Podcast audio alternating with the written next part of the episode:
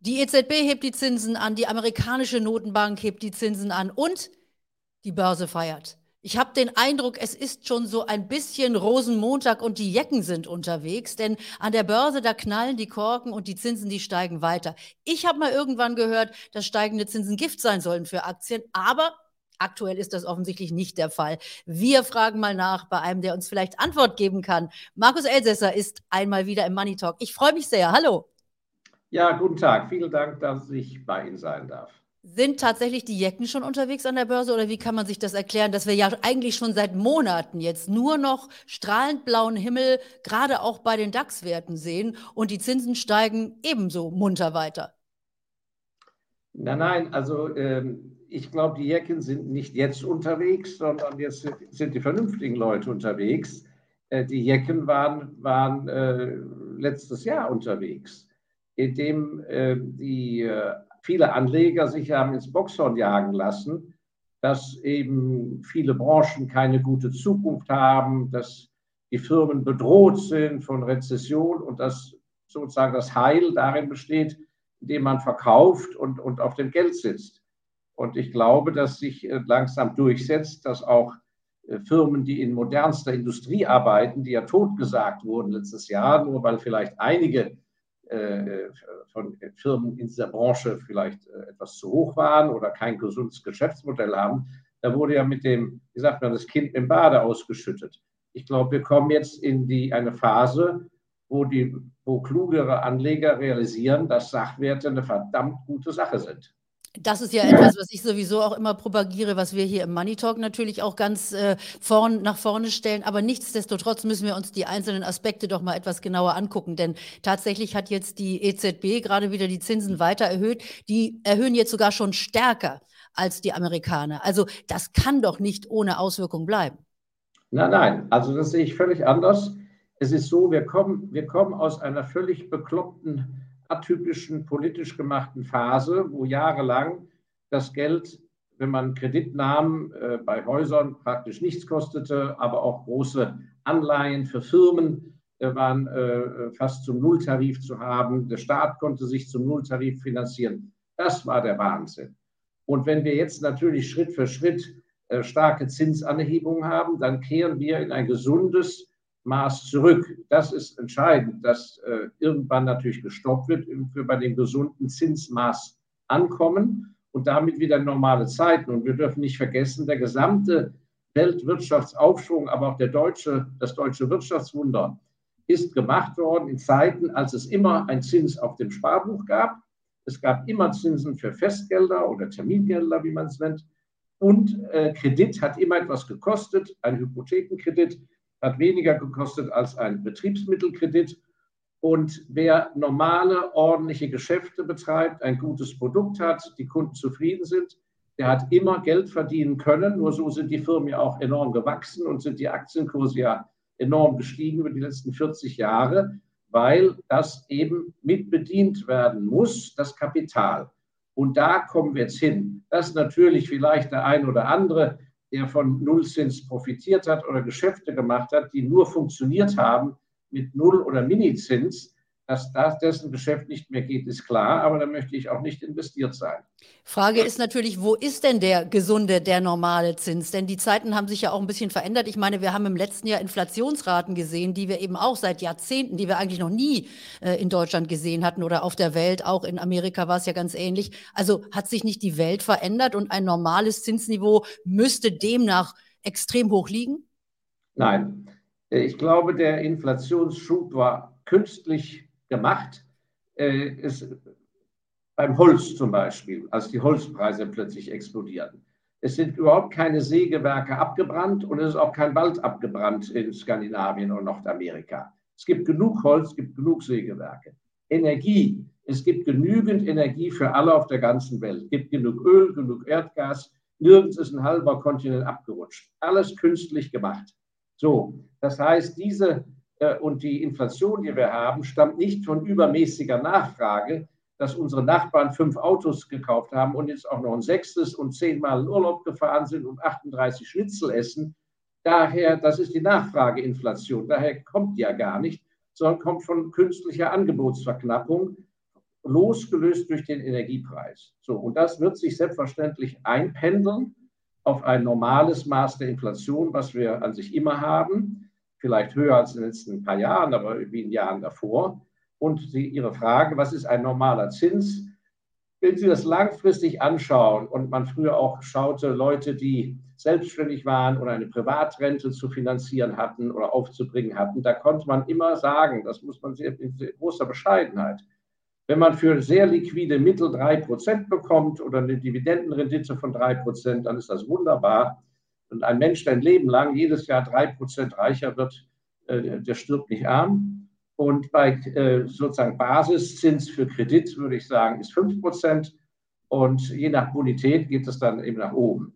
Fatal wäre es, wenn die Zentralbanken, angeführt von Herrn Paul in Amerika, der äh, ein, ein schwierig zu lesender Mensch ist, wenn er meint, die Nachfrage abkillen zu müssen, die aber überhaupt nicht verantwortlich ist für die Inflation und er am Ende auf 10 Prozent alle den, äh, den, den Satz in der FED hochsetzen will. Das hätte rezessive Wirkung, aber das wird, glaube ich, nicht passieren. Ja, denn da müssen wir vielleicht noch ein bisschen tiefer einsteigen. Wir haben natürlich auch in den vergangenen 30, 40, 50 Jahren eben auch in unserem Geldsystem natürlich auch Schulden angehäuft, die ja bedient werden müssen, die nun auch auf ein ähm, ungeahntes und nie gehabtes Niveau gestiegen sind. Also das heißt, wenn man sich das mal in Amerika betrachtet, aber auch in Europa, mit so einem hohen Zinssatz können ja die Staaten gar nicht mehr leben. Ja, deshalb bin ich ja so euphorisch äh, immer schon für die Aktien. Äh, und man darf eben von Perioden wie 2022, wo es eben äh, rumpelt, negativ, Krieg und so weiter und so fort im Vordergrund stehen, darf man sich eben nicht von seinem Leiterwagen runterschubsen lassen, sondern muss auf seinen sehr guten Aktien das halt auch mal aussitzen und ein bisschen Geduld haben. Warum? Völlig richtig, was Sie sagen. In dieser ganzen Zeit der letzten drei, vier, fünf Jahre sind eben die, ist die Staatsverschuldung in ganz vielen Ländern der Welt eben unglaublich gestiegen. Ich habe gerade gestern in den Nachrichten gehört im Radio von Nordrhein-Westfalen. Der Verkehrsverbund Nordrhein-Westfalen hat allein 22 Millionen Euro ausgegeben äh, für zusätzliches Personal, die nichts anderes gemacht haben, als Masken zu kontrollieren, ob Leute im Zug eine Maske tragen und haben 400.000 Verstöße festgehalten. So, wo kommen diese 22 Millionen her? Ja, aus der Druckerpresse. So, und also wer noch nicht kapiert hat, dass das Papiergeld ein Zahlungsmittel ist, aber kein Hort, um sein Vermögen fürs Alter oder zur Vermögensbildung, äh, das ist Papiergeld und Giralgeld äh, ungeeignet. Weil die Schuldung der, der, der Staaten wird nicht zurückzuführen sein. Und ganz wichtig, Frau Ferstel, die, dass jetzt auch der Staat mal Zinsen zahlen muss für Kredite ist ja wohl mehr als gerechtfertigt. Ich habe mich sowieso die ganzen letzten Jahre gefragt, wer sind denn eigentlich die Leute, die zu Nullzins dem Staat, wo er weiß, der Staat zahlt sowieso nicht zurück, äh, wird ja nur umgeschichtet, wer, wer, wer, stellt eigentlich da auf zehn Jahre, auf fünf Jahre zu, zu 0,3 Prozent Zinsen Geld zur Verfügung? Ich kenne keinen einzigen Kaufmann, ich kenne keinen einzigen Privatinvestor, der das gemacht hat. Also die Antwort ist ganz einfach, Leute, denen das Geld nicht gehört und die aus welchen Gründen auch immer mit der Politik Hand in Hand der Politik gedient haben und Gelder verwendet haben. Und mein Verdacht ist, es sind die Versicherer. Gut, also da steigen wir jetzt heute an der Stelle nicht tiefer ein, denn äh, alle wollen natürlich wissen, was man mit äh, seinem Geld jetzt aktuell denn dann machen ja. soll, ob es vielleicht auch schon wieder zu weit gelaufen ist, wenn wir uns den DAX anschauen. Ich meine, ich kann mich erinnern, vor gar nicht allzu langer Zeit, es war im letzten Jahr, da hatte ich hier in meinem Talk Gäste, die den DAX bei 8000 gesehen haben. Also das war dann tatsächlich auch der tiefste Stand, den irgendjemand ähm, getippt hatte. Und jetzt sind wir bald wieder beim, beim äh, All-Time-High. Also wir sind jetzt über 15.000 ich habe gar nicht genau drauf geguckt, 300, 400. Also es ist wirklich enorm, ähm, was der Markt jetzt schon wieder geschafft hat. Also wollen wir mal nachfragen, was man jetzt mit seinem Geld tun sollte, wenn man noch was trocken hat, wenn man nicht schon in lauter Kaufpanik jetzt in den letzten Wochen und Monaten wieder eingestiegen ist. Also welches sind denn die Aktien, mit denen man dann auch ruhig schlafen kann? Ja, man sollte sich nicht an dem Index festhalten. Das ist irreführend. Wir haben im Index äh, ich bin ja spezialisiert mehr auf die internationalen Aktien, aber äh, sprechen wir mal heute ruhig über die deutschen. Wir haben im, im, im, bei den deutschen Aktien eine, eine Spaltung. Wir haben Werte, die, die sind auch in 2022 de facto überhaupt nicht gefallen. Man hat an denen verdient, äh, glaubt kaum einer. Und genauso haben wir jetzt, wo die Börse schon wieder besser ist, immer noch Aktien, die man zum halben Preis kaufen kann, von neulich. So. Und ähm, ich glaube, dazwischen äh, sollte der Anleger, der sich für deutsche Aktien interessiert, äh, muss er sich praktisch entscheiden. Glaubt er eher an die, die jetzt noch richtig viel, viel tiefer sind, wegen negativen Nachrichten, negativer Stimmung, viel tiefer sind als noch vor einiger Zeit?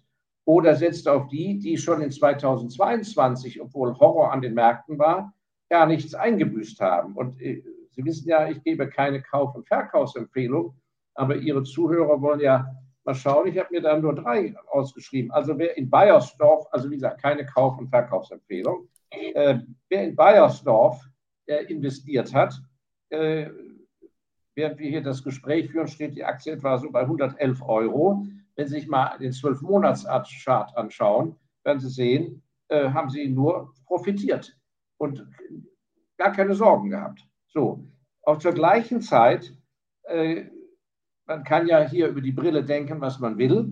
Der, der absolute Marktführer äh, in Deutschland in Sachen Optik und angrenzenden Nachbarländern, äh, sehr, so, äh, sehr konservative Firma, ja, mit, dem, mit der Familie Vielmann, unter dem Namen Vielmann, kriegt man de facto zum halben Preis und hat eine Dividendenrendite von 4%. Ich gebe hier keine Prognose, wie es da weitergeht, aber ich möchte nur darauf hinweisen, so, und bei den Werten, die zum Beispiel Weltbedeutung haben und im deutschen Kurszettel sind, bei den Abfüllanlagen können Sie durch die ganze Welt reisen. Äh, Bieranlagen in Sri Lanka habe ich selber besichtigt. Von wem ist die Abfüllanlage? Wer repariert die, wenn was ist? Die Firma Krones aus Deutschland. So, äh, schauen Sie sich mal den Kursverlauf an. Wunderbar, die haben, die haben aufgeholt. Also im Prinzip war das Geld in dieser Betrachtung überhaupt nie so richtig in Gefahr. Und man sieht, wie viele Werte, die einfach aus Angst und Schrecken viel zu tief geprügelt wurden, die aber gute, einfache Technologie äh, und nützliche Sachen herstellen, wie zum Beispiel Jung Heinrich mit den Gabelstaplern, da gibt es ja gar nicht viel auf der Welt. Im Weltvergleich ist der ganze deutsche Kram viel zu billig, weil Deutschland ist im Moment international extrem unpopulär. Das muss man ganz klar sagen. Ja, und man muss ja auch sagen, und das ist vielleicht ganz gut, wenn wir heute dann auch mal mit Schwerpunkt über deutsche Aktien sprechen, die waren ja auch im letzten Jahr Europa und Deutschland abgehängt. Es hieß auch viel hier in meinem Talk, äh, dass also die Anleger auf andere Märkte setzen, Europa ein wenig abschreiben, auch mit unserer Sondersituation natürlich hier mit Krieg vor der Tür. Also das wird jetzt im Moment natürlich alles wieder aufgeholt. Aber wenn Sie schon gerade sagen, dass Sie eher auf internationale Märkte gucken, dann wollen wir natürlich jetzt auch noch wissen, wo denn da sozusagen die Perlen sind, die man sich angucken kann. Also welche Aktien gucken Sie sich denn dann an? Ich sage es auch nochmal an der Stelle ganz deutlich, es ist keine Anlageempfehlung, was wir hier machen. Es ist ein Gespräch. Wenn ihr noch mehr wissen wollt, dann müsst ihr euch nochmal schlau machen. Aber an dieser Stelle auch nochmal der Hinweis, wem der Talk gefällt. Ihr könnt den Kanal auch abonnieren. Aber jetzt bitteschön, lieber Elsässer, wo ist denn dann sozusagen, äh, wo sind denn dann die Geheimtipps versteckt? Ja, es sind keine Geheimtipps, sondern es ist im Prinzip, äh, die Zeiten waren noch nie besser. Im Prinzip muss jeder Privatanleger überlegen, an, welche Branche oder was er glaubt. Und da wird er diese Werte finden. Also wer zum Beispiel an, an, äh, an, an die Luxusgüterbranche glaubt, wer an stark, ganz starke Marken glaubt und, und die nicht bedroht sieht, weil die Leute sparen müssen in vielen Ländern oder die Ärmer, die, die Normalbevölkerung, wo genug Upper Class auf der ganzen Welt ist, der findet auf Anhieb, findet er ja von Paris bis London, findet er ja nach wie vor wunderbare Werte, entweder äh, in Form von Konglomeraten, die eben ganze äh, Superbrands besitzen wie LVMH, äh, aber auch es gibt nach wie vor Einzelbrands. Und äh, äh, man darf sich halt nicht ins Boxhorn jagen lassen. Äh, England ist ja in Deutschland sozusagen ein Tabuthema geworden oder war wegen Brexit und so weiter. Ja, äh, Sie müssen mal nach London gehen, da leben Sie mal, was da los ist. Da wird gebaut ohne Ende mit Gebaukränen. Da gibt es keinen Personalmangel äh, in der Gastronomie, im Hotel. Die Leute sind gut gelaunt, da, da, da brummt es aus allen Zylindern. Und da finden Sie natürlich noch eine Marke, eine Einzelmarke, eine der letzten der Welt, äh, äh, Burberry. Dann gehen Sie mal in den Laden, dann werden Sie mal sehen, was das ein moderner Laden geworden ist. Ja? Äh, diese uralte Marke, die überhaupt keinen einzelnen Großaktionär hat. Und äh, wenn Sie den Kursverlauf anschauen, werden Sie sehen, dass Sie im letzten Jahr 20 Prozent allein zugelegt haben. Und dennoch ist es eine interessante Adresse. Und so geht das querbeet. Also äh, ich glaube, der Anleger sollte sich nicht künstlich irgendwas aufreden lassen. Wer nicht an Luxus glaubt, der sollte gar nicht gucken. Aber der glaubt vielleicht an Reinigungsunternehmen oder an Facility Management Unternehmen. Und dann kann, würde ich immer sagen, dass man einfach vergleicht, das kriegt man ja alles im Internet wunderbar raus, sozusagen, in welchen Ländern gibt es große Facility Management Unternehmen. Und da sieht man sehr schnell, wer hat das niedrigste KGV oder wer hat das meiste Cash, etc. etc. Lieber Elsässer, ähm, ich finde, das war heute ein sehr, sehr wunderbares Gespräch, vor allem auch auf das Thema Luxus. Sie haben es mir im Vorgespräch nämlich gesagt, dass Sie äh, in London waren und da tatsächlich auch einen nicht Bademantel, einen Hausmantel gekauft haben. Und wir haben noch eine Verabredung im Bademantel oder Hausmantel, die steht Haus. noch aus eine lange Nacht der Aktien, haben Sie mir versprochen. Und ihr Lieben, genau. schreibt mal hier in die Kommentare, wenn ihr den Markus Elsässer im langen, in der langen Nacht sehen wollt, denn da könnt ihr ja auch eure Fragen stellen und seid dann direkt mit dabei. Also ähm, ich würde sagen, die Verabredung sollte jetzt auf jeden Fall stehen und wir möchten den Hausmantel aus London sehen. Das ist also der wichtige Faktor. Wir treffen uns dann am Abend. Für heute sage ich erstmal vielen, vielen Dank und äh, es war ein wunderbares Gespräch. Ich hoffe, wir sehen uns dann ganz bald wieder. Erstmal Dankeschön und an euch alle auch danke fürs Zusehen und bis ganz bald. Tschüss. Ihnen alles, alles Gute Ihnen. Danke.